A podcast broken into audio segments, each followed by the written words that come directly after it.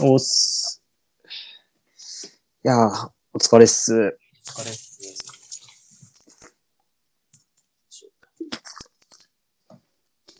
困ったな。今週あんまりジャンプ、これといった感想を持ってないんだよな。そうなんだ。なんだろう。ちゃんと、かな。まあ、別の話してもいいんじゃないですか。そうっすね。まあ、まあ多少はするけれども。いやー。そうっすね。どうっすか、最近は。最近は、そうっすね。まあ、ぼちぼち、新しいゲームを考えたり考えてなかったりしたりと か。おお。すごい。やっぱ結構あれで、ボドゲクリエイターとしては、結構あの、定期、あの、定期的に活動してんだね。うーん、なんかまあ、してるんだかしてないんだかみたいな感じやから、ちょっとなんともないけど。まあ、それなりに生きてますよ。なるほど。そっちはどうっすかこっちはまあ、そうっすね。もう、あー、ジーコが、あの、会社、出向になった話したよね、確か。うん。これが今日から出向らしいので、あ、そうなんだ。六本木に。そう。昨日、なので、あの、お別れボーリングをして、おお。で、なんか、なんだターキーになったら、2000円オールで、うんで、ターよ、4個連続で、ストライク出たら6000オール、プラス2000円ずつになっていくっていうルールで最後やったんだけど、うん、うん。だからジーコが5連続ストライク出 して、8000オールをせしめて帰ってった。やば。マジ、ビビったわ。しゃぶずえな。いや、強えよ。まあ、そんなとこかな。なるほどね。うん。まあ、じゃあ始めていきますか。はーい。はい。はい。じゃあ漫画の感想を語り合う、えー、ポッドキャスト、シュンダービーの村俊です。シーザーです。よろしくお願いします。よろしくお願いします。どうっすか今週のジャンプは。なんかあります、うんまあなんか、話す前になんかあの、世界に一人だけぐらい乗りスターの方にちょっとありがとうって言っとこうかなと思って。 お聞きいただきありがとうございます。 いや、本当ありがとうござい ます。ちょっと今ね。週は、とりあえずなんかあの、川口祐希さんの新連載が始まったんですけど、うん。まあレッドフーそれのド話。そう、レッドフーうドん。と、なんか、まあ最後になんか5分か10分ぐらいもらってなんか BL 映画の話でもできたらなと思ってます。おー、いいっすね。突然。いいっすね。今週はちょっと俺は、なんかジャンプそんなにちゃんと読み込めてなくて、うんうん。その代わりあの、フェイクスピアっていう演劇を見に行きまして、はいはい。それがちょっとめちゃくちゃ面白かったんで、ちょっとか簡単に紹介したいなと思ってます。あじゃあ今日は結構お互いにフリーダムな感じで。そうっすね。まあなんか、とりあえず、レッドフードの話すると、うん。まあ、ななんかそのレッドフードは、なんか、えーっと、まあなんか、現代の世界ではないんだけど、まあ多分地球のどっかだの、てかなんかファンタジーなんですよね、舞台的うにんうで、なんか主人公が住む過疎化村っていうところに、なんか人狼っていう人を食う獣が出てきてしまってて、で、それを退治するために、なんか赤ずきん、レッドフードの人に、ちょっと、カリウド組合に要請出して、ちょっと人狼を退退治してもらおうっていう話が始まりましたね。ん。うんうん。そうっすね。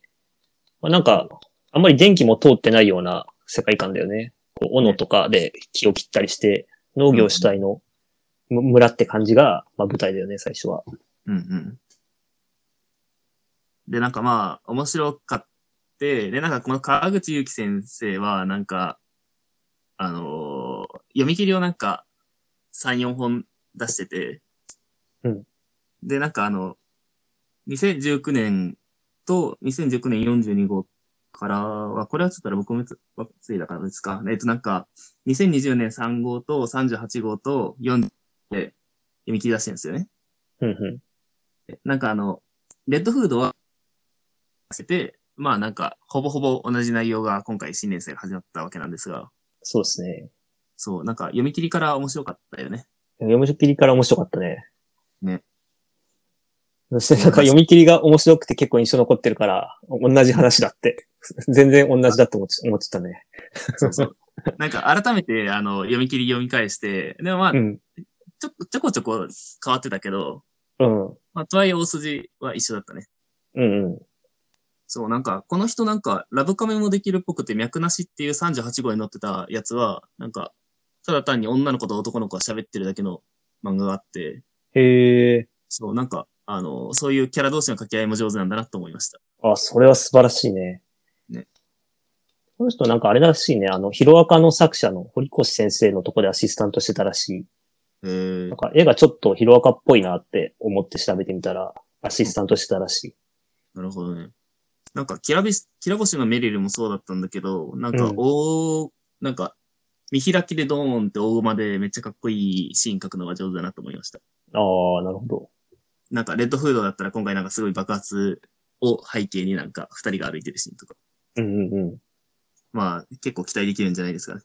そうですね。この、あの、人狼っていう、その、ひ人を食う獣を、まあ、飼っていく話になると思うんだけどうん、やっぱ説明のところに、この人狼っていうのは、普通に暮らしてた人間がある日突然殺人衝動に目覚め、やがては人肉を食らう怪物となるって、まあ、書いてあって、もともとこれ人間らしいんだよね、この人狼っていう怪物は。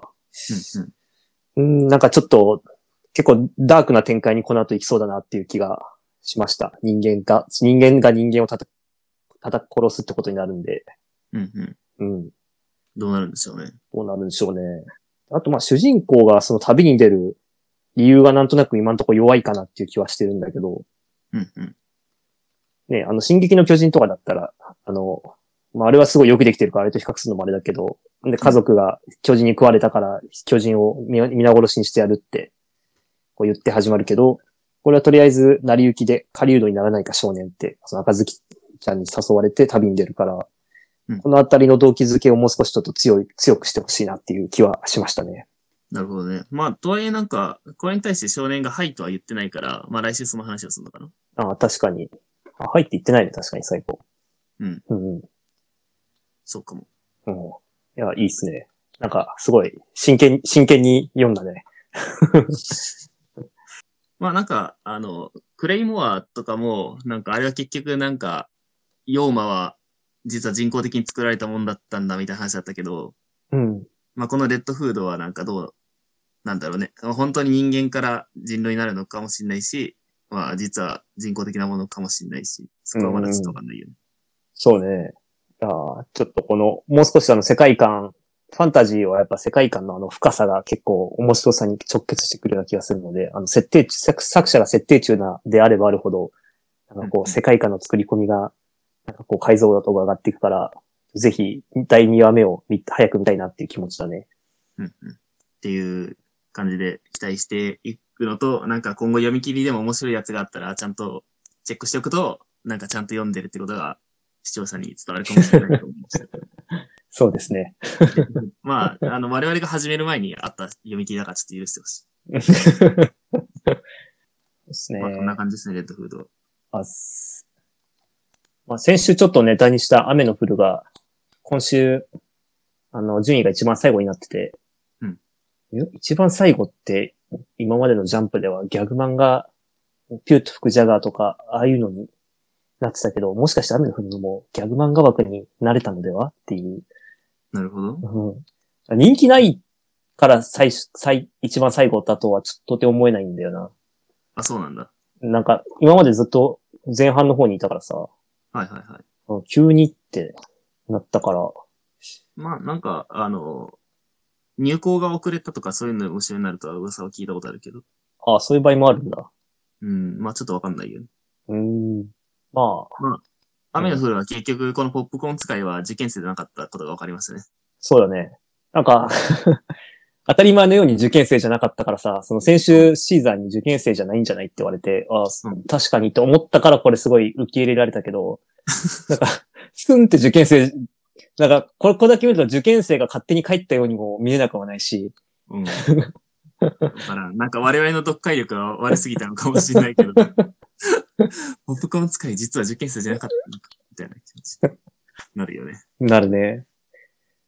あの、このお菓子使いのなんかまあ悪い組織があるんだとしたら、あのその組織のなんか共通のユニフォームみたいなのがあったらわかりやすかったよね。そうね。うん。なんか、こうマークとかあるじゃん。うん。海賊のドクロみたいな。うんうん。うん。なんかね、この、ポップコーン使いは腕に入れ墨してるから、それがマークかなと思ったけど、うん。なんかガム使いみたいなやつは、特に入れ墨見えないし、うんわかんないよね。そう、しかもなんか別に最初から説明されてるわけでもないし。うん。から、まあ混乱を招いたけど、まあ、あんまさまつな問題だったのかなと 思う。いやなんかもう、ギャグ漫画にしとして見てるからさ、うん。最後になんか敵の組織っぽいのがさ、なんか、打ち捨てられた電車の中でさ、うんあの、集まって喋ってるシーンで終わるんだけど、うんもうなんでこの壊れた電車の中なのっていう、なんか、中学生の秘密基地かなと思って、なんか、圧倒的な画力で、ちょっと、小ボケをかばしてくるタイプのギャグかなってこう思っちゃってもう、そうだね。うんもうちょっとシナリオがさもう今回入ってこなかったって。あ、とりあえずなんか雨の降るは、なんかその、まあ主人公がお菓子使いっていう、なんかペロペロキャンディーを振り回すと強いお菓子使いなんですけど、なんかそのルセットっていう警察組織に入ろうとして試験を受けてたら、ポップコーン使いっていうなんかやべえやつが暴れ出したんで、なんとか退治しましたっていう話でしたよ。そう。そう。でで、最後そのポップコーン使いが所属する敵の組織っていうものがあるっていうのがわかっ、なんとなく、えーコマで書かれて、えーその会合場所がこわ、えっ、と、廃屋の、えー電車の中って。うん絶対汚いじゃん、こことも思う、思う。っていうね、まあまあ、うん。ちょっと、あの、ギャグの切れ味は高いので、ギャグ漫画として、あの、読んでいこうかなと思いますね。そうですね。うんあ、てか、あの、アンデッドアンラックなんですけど、うん。なんかあの、俺、この今回、まあ、とりあえず今回、あの、主人公のアンラックちゃんが、あの、敵組織のアンダーに、あの、入ることになったんですけど、うんうん。で、まあ、その結果、ウィンターは、あの、ワンコ、1コマでこう、退治されたんですけど、で、なんかその結果、なんか、あの、アンダーのメンバーに会うんですが、うん。なんかこのガトリング使ってるやつがなんか、この前になんかアンリペアを探すよっていう時に出てきたガトリング使いなんですが、うんうん俺なんかこれ、ああの時、なんかそのガトリング使いとカンフー使い死んだんだと思ってたんだけど、うん。おなんか復活して出てきたから、で、うんあの中国人なんだっけと思って読み返したら、あれファンって呼ばれてたし、おーなんかこの間出てきたあの、シェンの師匠だったんだね。うんうんうん。そう、そうだね。俺もこの回想のコマで思い出した。うん。そう、そんなに、あの、明確に死んだ感じになってたっけガトリング男と、シいェン、やあの、え、てかなんか先生、は。うん。アンタッチが、アンタッチブルが、うん。タチアナちゃんがなんかあの、広範囲に船を破壊したから、おーあれでなんか逃げ切れたんかなみたいな、そこはなんか明確に描写されてなかったからちょっとわかんなかったけど、あ、なるほど。そうそう。まあとりあえずなんかあの、ファンがめっちゃ最初の方に出てきたんだなっていうことにちょっとびっくりした。うんうんうん。ちゃんと張ってるんだね、伏線というか。そう。アンダーのこいつらの能力なんだろうねみたいな話は。なんか、熱いよね、その、なんだっけ、アンダー、今、えーっと、もともとフーコがいた組織、なんだっけ、アンダーじゃない方の。あれなんだっけあの組織が何かって言われるとちょっと忘れちゃった。名前忘れちゃったけど、まあ、あの、みんなが、もともとのみんながいたところの、まあ、キャラ紹介がひとしきり終わって、今度新しい組織で、ね、新しいキャラが、またたくさんいるから、なんかまためちゃくちゃ楽しめそうじゃんっていう気がする。ね。なんかこのガトリングのやつが、アンラックちゃんをなんか、撃ち殺そうとしてるのは、これは何なんだろうっていう気がするんだよいやもう普通に単純に殺そうとしたんだろうけど、な。でも、こいつが死ぬと、神に殺せないっていうのはさ、なんとなくの共通認識になってる感があるじゃん。え、でも別にアンダー的、あアンダーっていうかこのガトリング男的には別にそういう神殺すとかはあんまり興味ないんじゃないの、ああ、まあ、そこまで興味がないならいいんだけど、うんそういう、そういうことなんかなっていう。うん、なんかとりあえずアンダーが集まってる理由ってなんか、利害が一致してるから集まってるだけみたいな話はされてるよね。うん。なんか、リップとラトラちゃんは、なんか、あの、過去に戻るためのアークを手に入れたら OK だったりするし。うん。という意味では、なんか全員で神を殺したいみたいな共通意識はないかも。まあ、利害が一致して神を殺すことで、神を殺すベリットで一致してるような気がするんだよね。あ、そうなんだ。まあ、あそうそうなのかもしれんね。うん。まあ、あの、シェンの師匠は強いやつを戦えればいいっていう感じだったけど。うん。でも、このガトリングが、なんか、フーコを殺したがってるんだったら、利害一致してない気がするんだよまあ、このクリード、ガトリン語とかクリードって呼ばれてるんだけど、うこいつの目的が何かじゃないかな。まあ、そもそも別に安楽に、安楽は死んでも OK だと思ってんじゃないのな。おーなんかあの、ファンも、あの、シェンの師匠もなんか普通に安楽殺そうとしてなかったっけあんな殺そうとしてたっけしてたな、そういえば。してたな。だからなんか別にそんなにこそんう、なみんになおかし仲く、良し恋しはしてない感じがするよね。まあおかしくない。いや、結構じゃあかなり、ひりついた組織だね。うん。裏切りという感覚もなく裏切ってきそうだね。うん。うん。ちょっとね、アンデッド・アンラックのあらすじを読み、あの、話をまとめようと思ってたんだけど、ちょっと時間がなかったんで、来週、ちょっとまとめていこうかなって思ってる。よろしくお願いします。うん。まあ、なんか今回、あの、タバコをカチカチしている人がアンバーンじゃないかみたいな話は、噂では流れているけど、おー。この、何にも喋らなかった人か。そうそう。なんか、いつぞやのクエストの、なんかあの、報酬としてアンバーンの位置がわかるよみたいなのがあって、でもなんうんかアンバーン、バーンをすでに捕まえてるからアンバーンいらんよねみたいな話が、はるか昔にあったんだけど、あ、あったね。アンバーンがここで出てきたのかもしれない。うん。うん、まあ、アンバーンどんなのか知らんけど、うん、うん。アンバーンの活躍を予想してる。この女の子はマジで何かわからん。あの、うさぎの子じゃない方ね。なんか普通の子っぽい子ね。そうそう。まあ、とはいえこのウサギのバニーはなんか何の否定かよくわからんけど。そうね。いや、てか、なんかアンデラはすげえ、なんか話というか、ふ伏線とかもある気がするんだけど、なんか全然この先の展開読めないんだよな。うん。すげえ考察できる人とかってどう読んでんだろううん。というちょっと気がしている。そう。だね。まあ、なんか、まあ、とりあえずビリー、このアンダーの組織の長のビリーは、なんか多分嫌われたらこ能力をコピーできるんだろうね。なんか前にどどっかで書いてあった気がするな。なんか不信感を、が、あい相手が不信感を持ってることが条件みたいな。うんうん。だからフーコは多分相手に不信感を持ってないから、あの、今回の話でも体調コピーはって言ってできてない大したもんだってうんってるから、その不信感を持たないことが大したもんだっていう感じなんだと思うんだよな。うんうん。条件の一個としては。そう。で、まあなんか多分コピーできたらまあ、アンラックちゃんは用済みだったんだけど、まあ、うんアンラックは普通にコピーされてないから、まあ、このまま続くんだろうね。うんうんうんいや。で、多分まあ、コピーされないんだろうね。そうだね。で、多分ビリーがその、裏切ったことを、ジュイスがビリーがなんか裏切った理由とかっていうのを全然語らないのも多分、みんながビリーの言うことにな、やってることに納得すると不信感がなくなって、コピーした能力が消えるから、なのかなとか思ってはいるけど。でも不信感持ったままだと協力できないしな、最終的には。うん困困ったもんだね。まあ、なんか喋り上がったのはそんな感じですね。アンデッドアンラックは。はい。なんか、村俊が最初に言おうとしてた話は何でしたっけ、ああ。そう、フェイクスピアっていう、なんか演劇を見てきたんですけど。うんなんか普段演劇とか全然見ないんで、これは初めて見た演劇だったんで、うんあんまりなんか期待してないというか、まあ、何、面白いエンタメぐらいだろうなっていう軽い気持ち気持ちで見に行ったら、うんうん、すげえ面白かったんで、ちょっと紹介しときたいなっていう感じです。よろしくお願いします。で、あの、主演はあの有名な高橋一生。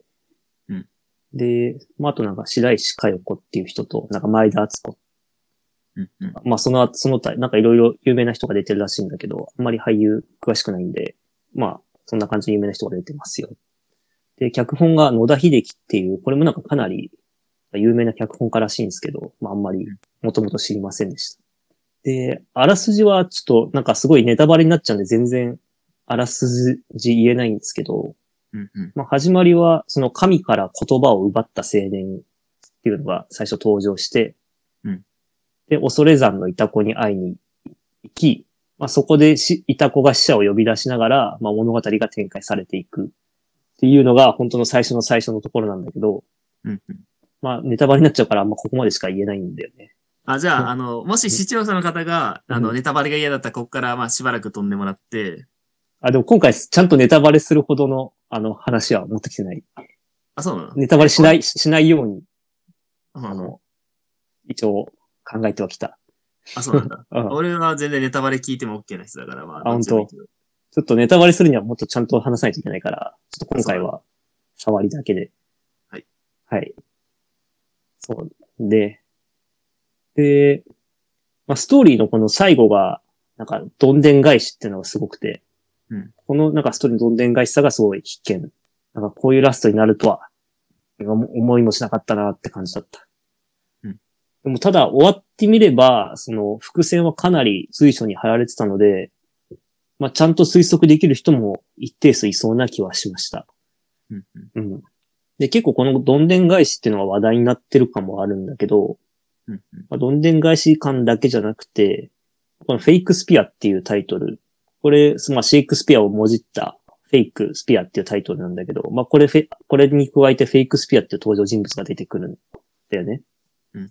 とか、あとなんでこのイタコが出てくるのかとか、まあ、あと星の王子様が出てくるんだけど、うんなんで星の王子様が出てきてこういうこと言ってるのかって。あんまりこのストーリーに直接関係なかったよう、ないようなセリフとかも結構散りばめられてて、多分これ、脚本家のこの野田秀樹さんが込めたメッセージっていうのを、なんかすごい感じながら見てる、見ていくことができたんだよね。うんうんうん。なんか俺が感じたのは、その、まあ、所詮は、いや、演劇だけど、演劇ってすごいんだぞっていう感 を感じられましたね。なんなかる、ほど。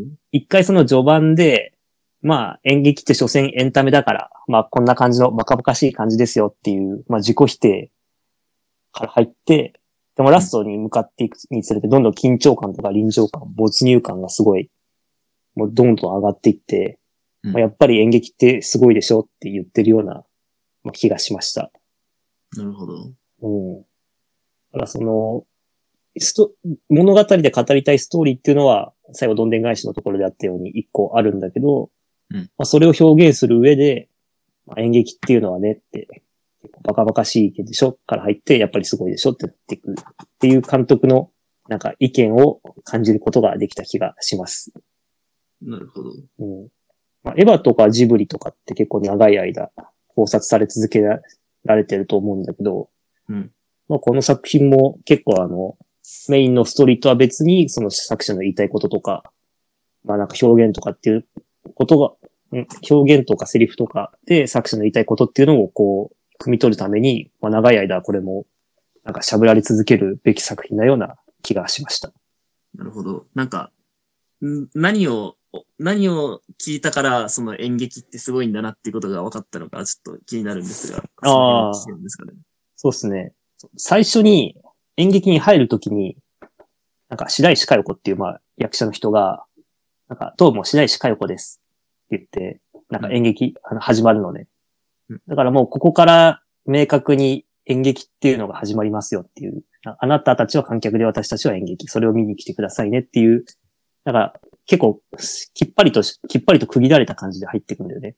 うんで、なんか最初は結構あの、メメタっぽい発言とかもして、役者が。だからこれ演劇で、演劇としてこう面白いでしょっていう、そこで笑いが結構起きたりするんで。ここで結構あの、演劇ってまあ所詮エンタメだよって見てて、こう笑ってねっていう感じがしたんだけど、まあ最終的にはそういうメタ発言とかもなくなっていって、うんうん。やっぱりそのすごい緊張感になった場面になっていくんだよね。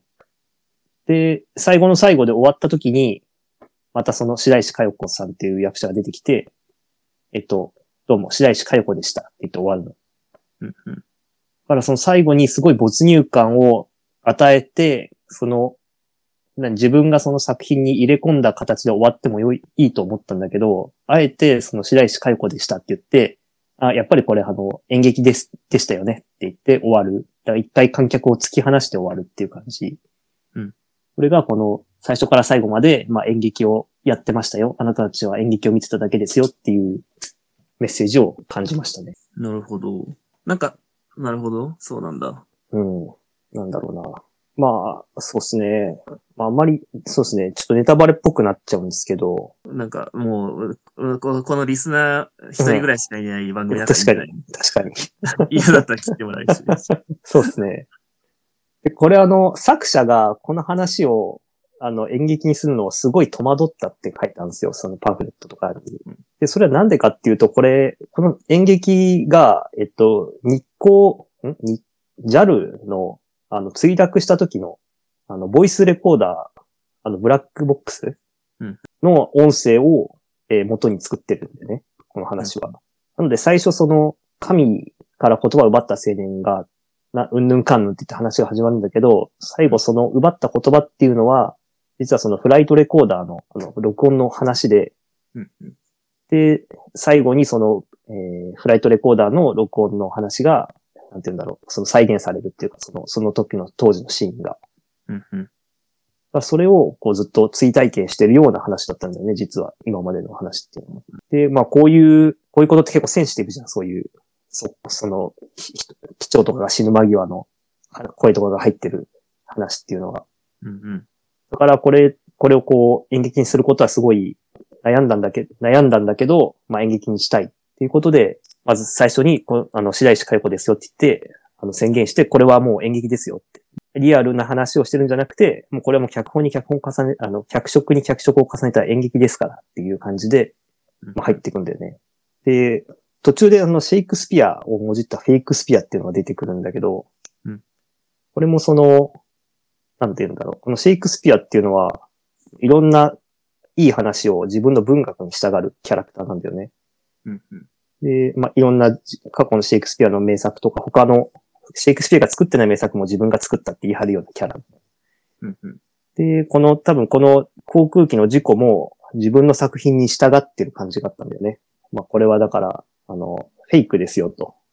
うんそう圧倒的に、そう、フェイクですよって、えー違うなそう。自分の作品に従ってるシェイクスピアがいたんだけど、でも圧倒的な現実すぎて、その演劇の中ではその事故っていうのが、うんとてもそのシェイクスピアがその自分のフェイクにできるような話じゃないだからこのフェイクスピアっていうのは、その、脚本家の人の自己投影なキャラで、とてもこんなリアルな話をフェイクにはできないっていう葛藤を、このこのキャラで表してるんじゃないかな、とか思ったり、っなるほどね。ていう、うんっていう感じで、こう、まあ、作者がやりたかったこととでもやり、やるためのこの葛藤っていうので、演劇とは何かっていう、こういうことを演劇にしてもいいのか、みたいなことも、こう、装飾として結構いろいろ、なんか、書かれてるような気がして、なんか面白かったなって思いました。まあ確かにあんまりそういうなんかドキュメンタリーっぽいのって、俺も最近見てないけど、まあ結構なんか、視聴者の心を傷つけたりはするよね。そうそう。辛い気持ちにはなるよね。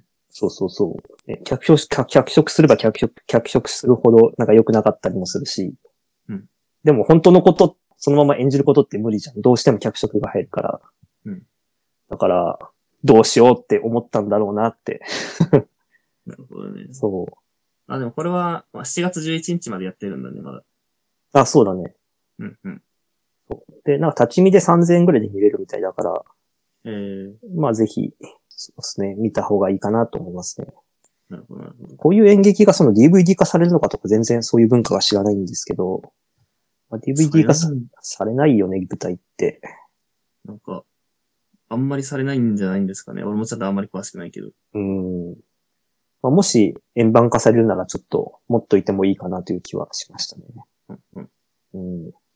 まあでも、どうなんだろう。結構、二月ぐらいやってる公演だし、もしかしたら DVD 円盤化するかもしれないね。そうね。円盤化してほしいな。やっぱりなんかあんまり、あんまりその、これはこういうことですよって語りすぎないのは結構、なんか見てて頭を使うから、なんか好きだなって思った。こうねまあ確かに村重そういうのが好きって言ってたもんね。うん。考える余地をゾンビっぽいのが好きって。あ、そうね。まああと、前田敦子はあんまり演技上手いなって感じじゃなかったから、 頑張って、頑張ってくれって思った。他の人がみんな上手かったのか。えそうだね。他の人が上手すぎて、前田敦子ちょっと、あ、頑張ってるな、前田敦子って感じがあったうん。まあ別に、下手とかそういう感じではなかった。ちょっと頑張ってるな感があった。まあっていう感じかな。ちょっと、べちゃべちゃ喋ったけど、エクスピア、よかったですね。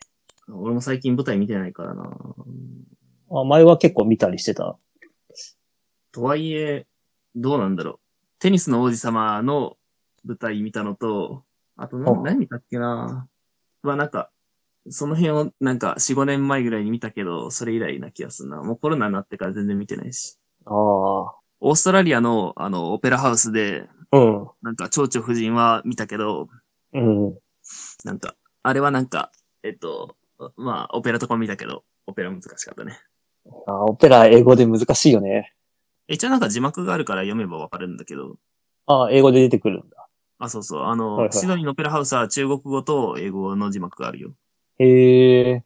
俺もあの、ロシアのラジオストック行った時にオペラ見たんだけど、まあ、ロシア語で全くわからない上に、あの 字幕が出るんだけど、ラジオストックってなんかすげえ韓国人人気みたいでうん、字幕が韓国語なんだよね。ハングルで。はいマジ何もわかんなくて、で、なんか青い服を着た人が主人公ってことは分かってずっと見てたんだけど、うんなんか後半、ほん最後の最後で青い服の人が二人人が二人出てきて、うんで、もう頭が焼き切れてね、寝てしまったそっから。しかもオペラってイタリア語じゃん。だからもうマジ、ままとりあえず言葉はわかんないから、ああ、あれイタリア語でやってんのか。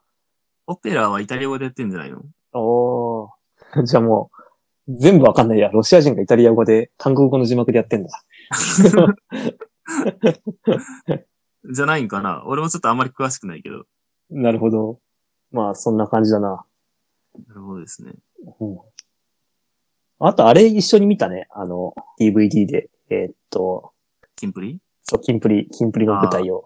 あ、そう、あの、キングオブプリズムっていうめちゃくちゃ面白いアニメがあるんですけど、であのキングオブプリズムは何かっていうと、なんかあの、現代日本で、で、なんかあの、歌とダンスとアイススケー、アイスショーが合体した、あの、プリズムショーっていうものがある世界で、なんかその少年少女たちが、なんか、えっ、と、まあ、キングオブプリズムは、あの、そのプリズム、男の子たちが競い合って、あの、優大会を優勝しようみたいな話はあるんだけど、めちゃくちゃ面白いアニメなんですが、それの舞台化がありますね。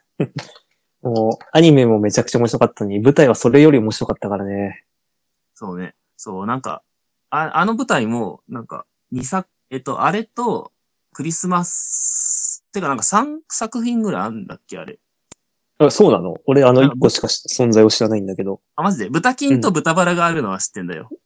何それ舞え台っ。と、そう、舞台版金プレは豚バラって呼ばれてて、じゃあ豚金って呼ばれてて、で、その後の、えっと、豚バラは、えっと、舞台キングオブプリズム、なんかあの、ローズ、なんちゃら、ちょっと、副題忘れちゃったんだけど、略して豚バラって呼ばれてんだけど、へえ。あ、とりあえずまあ2作品かもね。で、なんかその、どう、なんかそのコロナが始まった瞬間に公演があって、どうしてもちょっと見れなかったんだけど、まあ豚バラもめっちゃ面白かったです。へえ。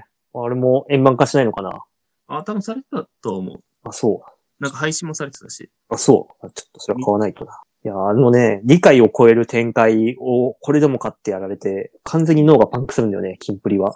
そうだね。それがね、心地いいんだよね。 なんか主人公のシンクがなんだこれはって言うんだけど、なんかまあみんなの気持ちを代弁してく れてる。そうね。でね、新しいあの、映画が始まったと思ったら、その出てくる登場人物が、なんか明らかに昔からいたライバルみたいな体で出てくるけど、その話で初めて出てきたキャラとかね。あ、そうそう。なんか、もともとはプリティリズムっていう、プリティリズムレインボーライブっていうアニメで出てきた、あの、オーバーザレインボーっていうユニットのキャラクターたちが出てくるんだけど、他のキャラクターは映画で新キャラとして出てくる。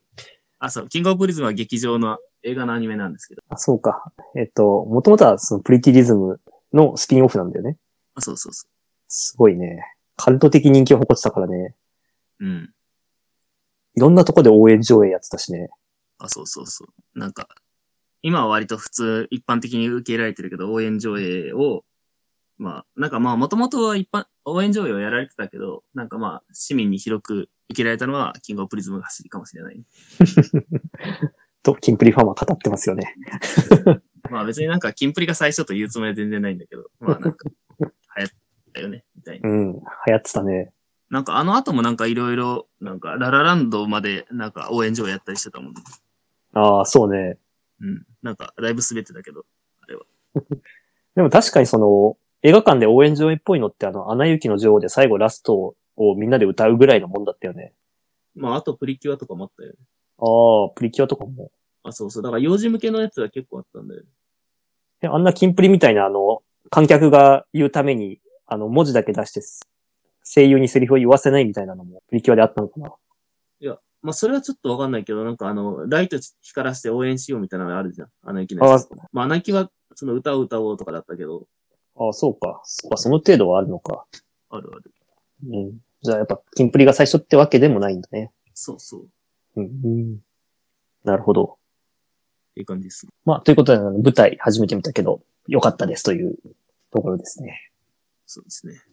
うん。あとは何かありますなんか、BL 映画の話とはちょっとまとめて、なんか、どんぐ、何分ぐらい時間まで ?10 分ぐらいちょっともらっていいですかね。ああ、全然いいっすよ。 10分も喋んない気がするけど。うん。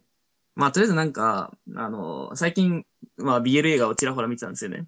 うんうんうん。で、なんか、まずはなんか、キュウソのチーズ、キュウソはチーズの夢を見るっていう、まあ、もともと BL 漫画の、そのドラマ、映画化があったんですよ。うん。で、それはどんな話かっていうと、まあなんかあの、BL にはまずなんかその攻めと受けという概念があるんですけど、ご存知ですか、はい。はい感じております。なんか攻めは、なんかあの、男女の恋愛映画でいうなんか男側で、受けはその男女映画でいう女側なんですけど、うんなんか、い一般人に擬態してる BL オーターを見分けるためのあの質問みたいなのもあるよね。ああ、攻めの反対はみたいな。そうそうそはう。い受け、守り受けって言ったら、そう、守りなのに受けって言ったら、こいつは逮捕しろみたいな感じになるっていう。そんなもんありましたね。はい。あ、で、はいあ、で、まあなんか、で、攻め、で、えっと、これは現代日本の話で、なんか、で、攻めは、なんかその、えっと、け、け結婚してるんだけど、浮気していて、で、なんか奥さんに、えっと、そこを調査をされていて、で、なんか探偵を雇われて、えっと、まあ浮気現場を抑えられるんですけど、で、その浮気現場を抑えた探偵が受けちゃんだったんですよね。なるほど。で、受けは、なんかその大学の後輩だって、で、まあ大学の頃からすごい攻めのことが好きだったから、うんまあ、その攻めの、その浮気現場を抑えて、なんか黙って欲しければみたいなんで、ちょっとこう、体の関係を求めてっていうのが導入なんですけど、うんああじゃあ攻めは、あれなのリリバーなのそれともだからとも多分、とノンケなのかっていうと、それはなんかリバとは言わず、なんかまあ、ノンケって呼ばれてる存在なんだけど、まあなんかおー男は別に無理みたいな。ああ、そうなんだ。あ、そうそうそう。あじゃあ浮気現場も女の人と浮気をしたんだ。あ、そうそうそう。はいはい。で、まあ、それで、まあ、あの、攻めは、なんか反省して、奥さんを大事にすればいいのに、なんうか、んそれでもなお浮気を続けて、で、またなんか、受けには、現場を抑えられて、また体の関係を求められてを、やった結果、まあ、なんか、あの、受けはなんかその攻めの秘密をちょっとまあ、奥さんには知らせずに調査終了して、奥さんは、まあちょっと他に付き合ってる人がいるから別れてくれって言われて、結局、まあ攻めと奥さんは離婚することになるんですが、ほうほう。で、その後、なんか、攻めの家に、その受けが普通に上がり込んで、で、なんか割と同棲生活が始まるんですが、うんうん、で、まあ、それを聞いてお分かりの通り、なんか割と攻めはなんかこう、押されたら受け入れるタイプ。うん。で、ただなんか、で、まあ、その後結局なんかあの、まあ俺はなんか男だし、女男は取れないみたいな感じで、なんか他の女とこう行ったりとかするんですが、うん。まあ、まあなんかそれ、それでなんかなんやかんややったりした結果、まあ結局なんかまあ、攻めも受けのことは好きにはなったんだけど、受けはなんか本質的に愛してもらえないことが分かって、まあその場から消えるって、まあ疎遠、なんかお互いにわ、なんだろう、まあ攻めは受けのことを待って、受けは蒸発しました、エンドではあるんだけど。へえ。まあなんか、その話を見て、なんか、いや、受けちょ、じゃあ攻めは、てか、まずは、まずその、なんかその受けがめちゃくちゃストーカーだし、なんかその攻めは、なんか、お前ちょっとは、慰謝料ちゃんと払えよ、みたいな、っああ。ていうのを思ったりするし、なんかまあ、ちょっと受けもそういうのは、そういう男はやめた方がいいんちゃうとか思いながら見てたんですが。ちょっとなんか、入れ込んだっていうよりは、なんかファンタジーやみたいな感じで見てた感じ。うーん。あ、まあ、なんか、そもそも俺そんなになんか恋愛ものが得意なわけじゃないんだけど、ああ。なんか、まあ、キュウソはチーズの夢を見るは、なんかめちゃくちゃこう、ホモ描写が上手だったなと思いました。ああ、なるほそうど。なんか、うわ、めっちゃこんなホモおるわ、みたいな気持ちで。そうで、なんかめっちゃ冒頭の方がめっちゃ描写上手なんよね。で、なんかおう後半の方がなんか、いや、これはちょっとちゃうんちゃうかみたいな気持ちになるから、なんか、後ろの方から撮ったんかなと思った。ああ、なるほど。そうそう。その、どこの描写がうまかったの上前え半。なんか、なんえか、なんやろな、仕草とか喋り方ああ、そういう細かいところか。あそうそう。とか、あとなんかあの、パンツが、下着がトゥートっていう、うん。あの、なんかホモがよく履いてるパンツがあるんですけど、おうを履いてて、あ、履いてるよね、みたいな。 とすごいっすか、を見てた。へえ。じゃあ、その、奥さんがいる人に対して、持つ恋心の描写がどうのっていうよりは、そういう細かい描写が、こう、すごい、ああるあるって感じだった もん。そうだね。だからなんか、あの、ホモのことを見ると盛り上がれるかもしれない。なるほど。いや、それはちょっと結構資料映像としても大事ですね。そうだね。で、なんかまあ、それと繋がるわけではないんだけど、ダンスオブ41っていう映画がネットフリックスにあるんですよ。うんうん。で、なんか、え見たことありますかいや、ないな。なんか、それはなんかどんな映画かっていうと、なんか、これ一応なんか、もともと、えっ、と、元ネタがある映画なんですよね。うんうん。なんかメキシコの議大統領の、大統領の娘と、え、てかまあ、舞台が、えっと、1900年ぐらいのメキシコなんですよね。うんうん。で、えっと、主人公は、なんかあの、イグナシオっていう主人公は、あの、メキシコの議会の議員なんですよ。うんうんうん。で、えっと、大統領の娘をめとって、うんまあ、権力得ていくぜ、みたいなゴリ、オラオラ系なんですけど、まあ、そのイグナシオもホモなんですよね。なるほど。で、あの、その奥さんとの手話やもなんかめちゃくちゃ嫌々で、なんか目つぶりながらなんか無理やりやったぜみたいな描写があって、うんで、あの、他の日はなんかあの、その41人の、その同性愛者が集まるサロンに行って、なんかキャッキャウフフワして遊んで、あと彼氏も作って、なんかお音声を楽しんでるんですけど、ーなんかこれも、なんかその結構、なんだろう、見てて、ちょっとイグナシオマジちょっとあの、奥さんに謝れとか思った り、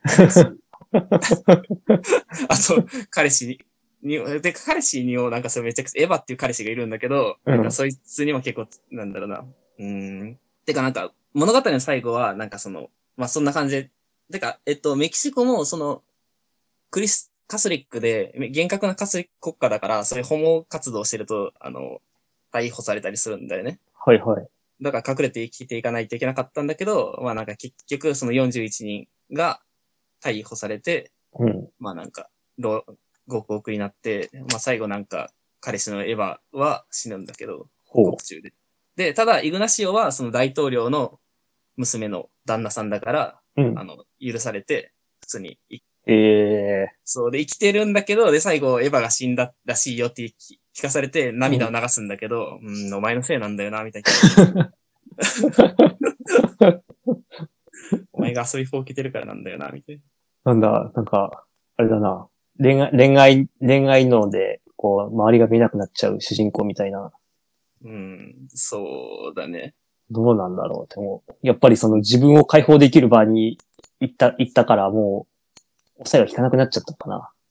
うん、なんか、あの、九層ははチーズの夢を見るのやつと一緒に、えっと、もう一緒に同じ友達と見たんだけど、うん。まあなんか、やっぱなんかそういう、なんだろうな、遊び人っぽいやつっているよね、みたいな。この現代社会にもいるよね。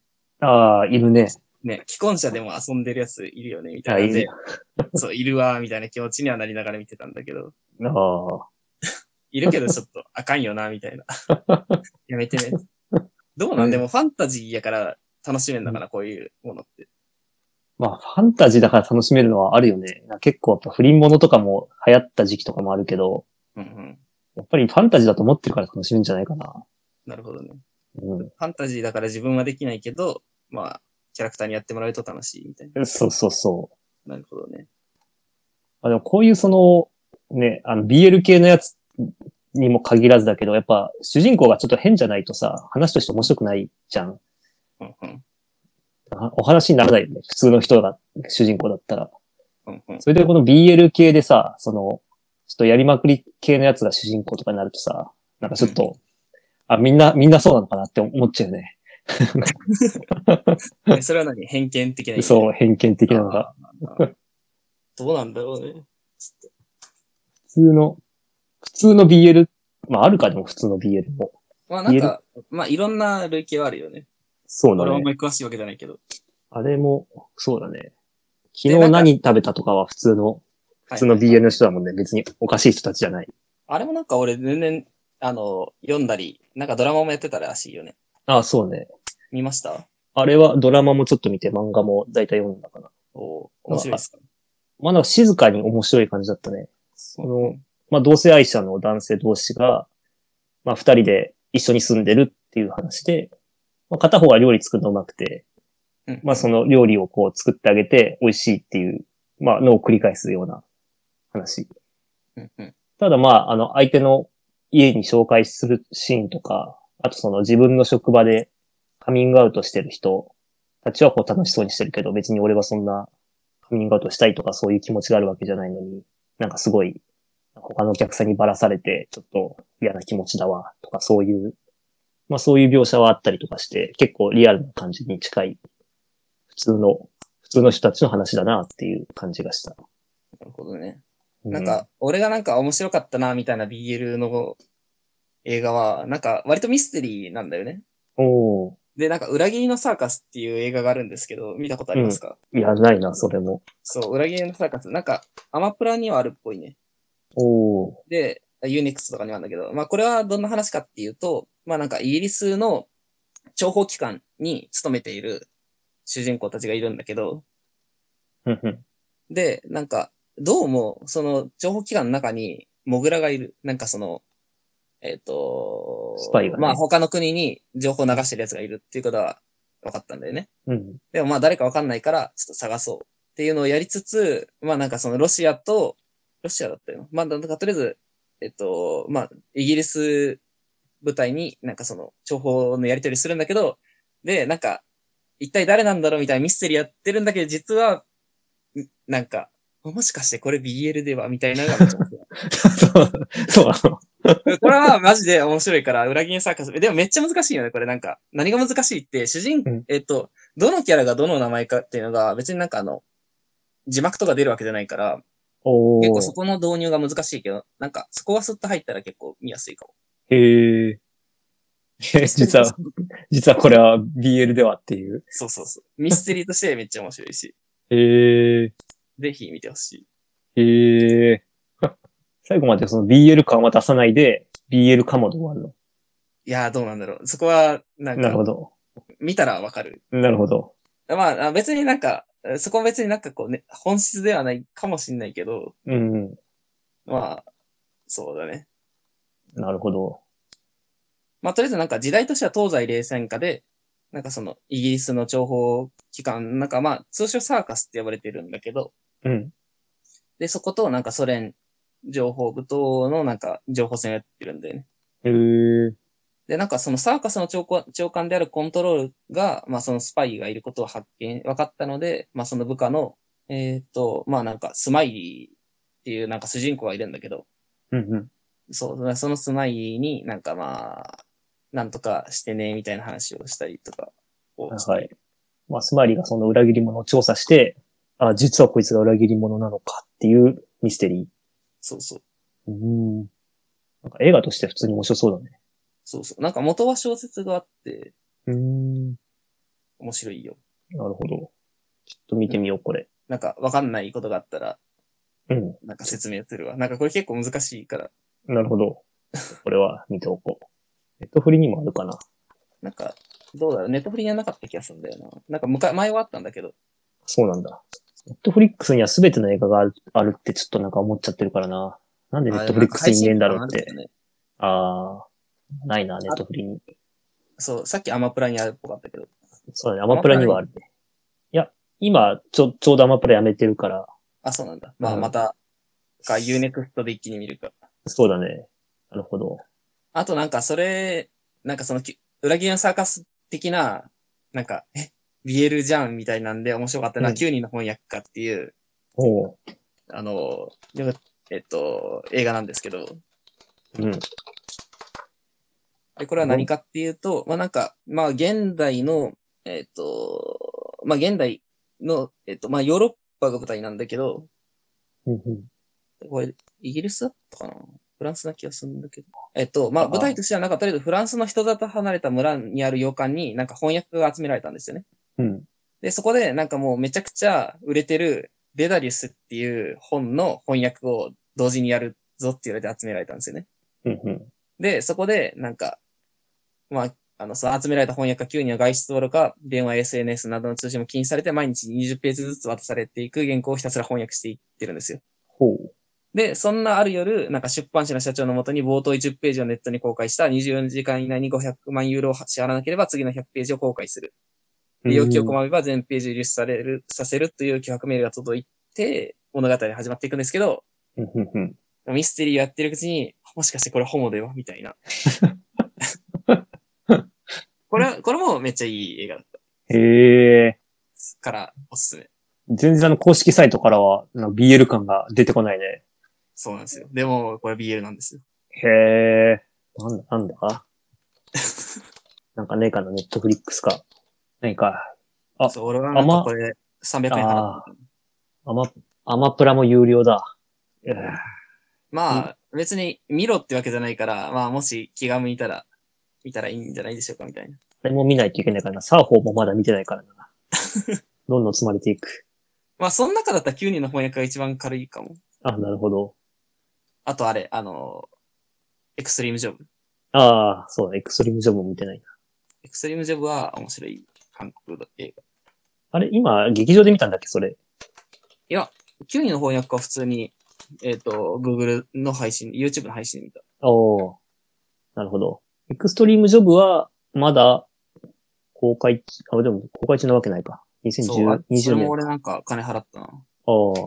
300円ぐらい。そうね。アマプラで400円だ。うん。なるほどね。まあ、溜まってい く。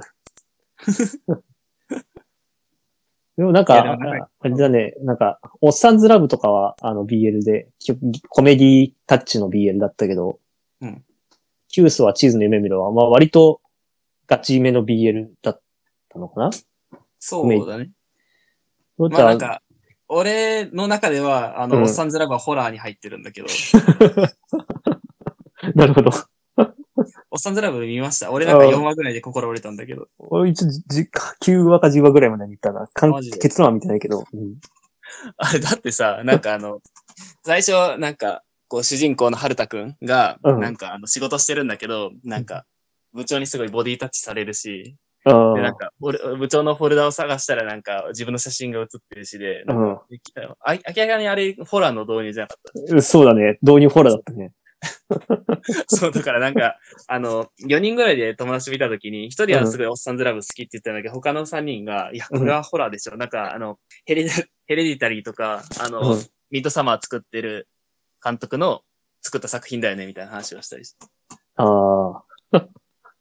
まあ、ホラーの導入があったからこそ最後は結構燃え上がってるような感はあったけどね。そのホラーを乗り越えたから。あ、そう、アリアスター監督ね。ヘリディあタリーの監督は。で、このアリアスター監督の卒業制作の動画が30分ぐらいのやつが YouTube に上がってるんですよ。へえ。で、で、その、アリアスタ監督のその卒業制作がどんな話かっていうと、うん。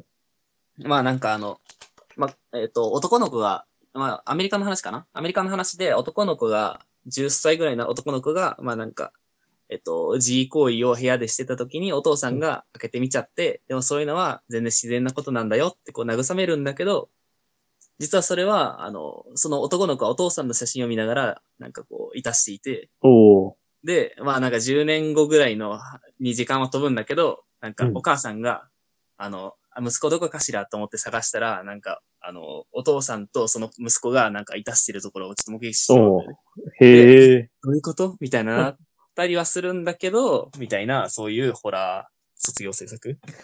マジ お父さんは結構嫌々なんだけど、まあ息子がなんか愛してるのになんでみたいなことを切れたりするんだけど、ええ。サイコホモじゃん。そう。っていうのと、割とオッサンズラブが同じ文脈に見えてしま って、オッサンズラブは俺はホラーだと思っている。 なるほ ど。ちょっとその教養があったら確かに。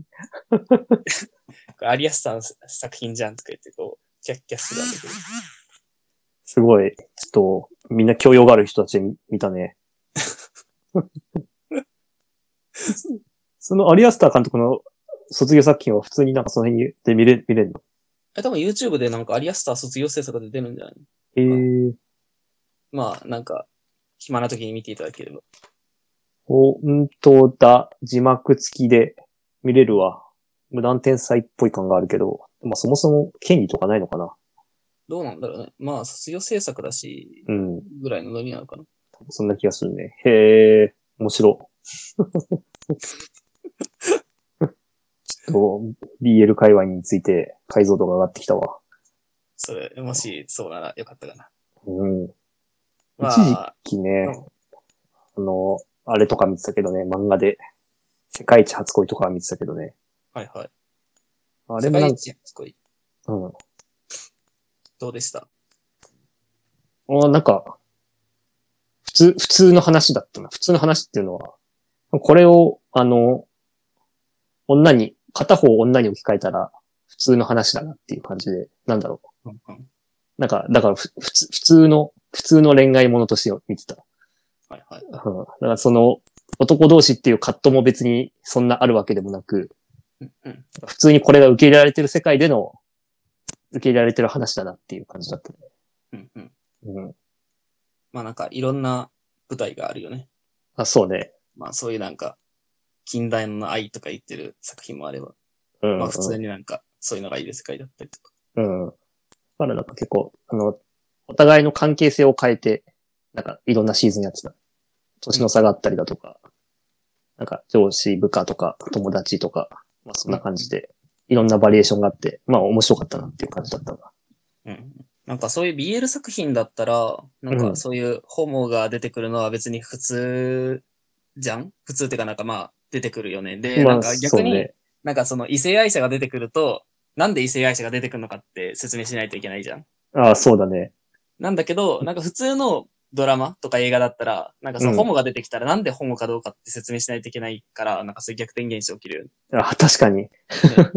なんで出てき、なんでホモ出てきてんのみたいな話になるよね。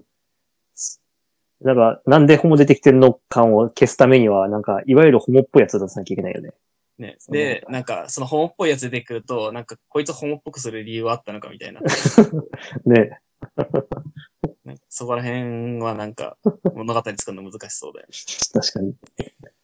なんか、複雑じゃないのに複雑になっちゃう。うん。だからまあ、そういうのでまあわかるけど、なんかこう、なんだろうな。まだなんか、こう、一般的ではないよね。そうだね。